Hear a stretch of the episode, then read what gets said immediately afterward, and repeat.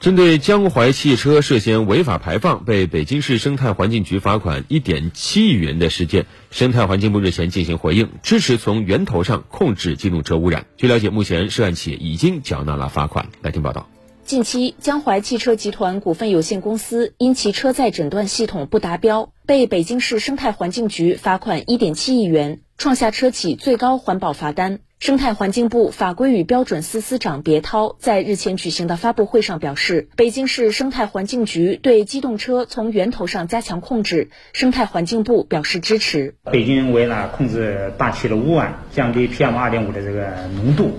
所以他们实施了一系列重要的措施，从控煤、这个限车，所以对于这个机动车，在北京市的原解析的分析中，在对这个 PM 二点五的这个贡献率啊是很高的。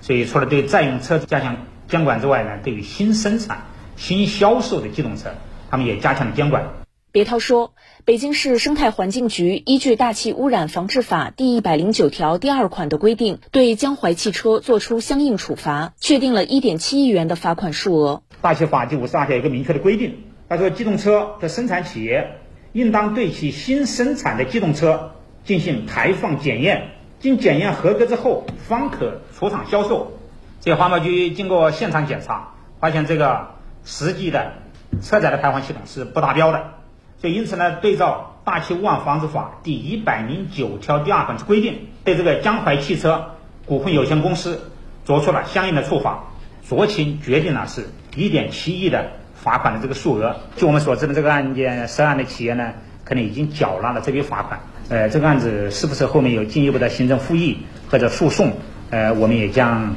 持续跟踪。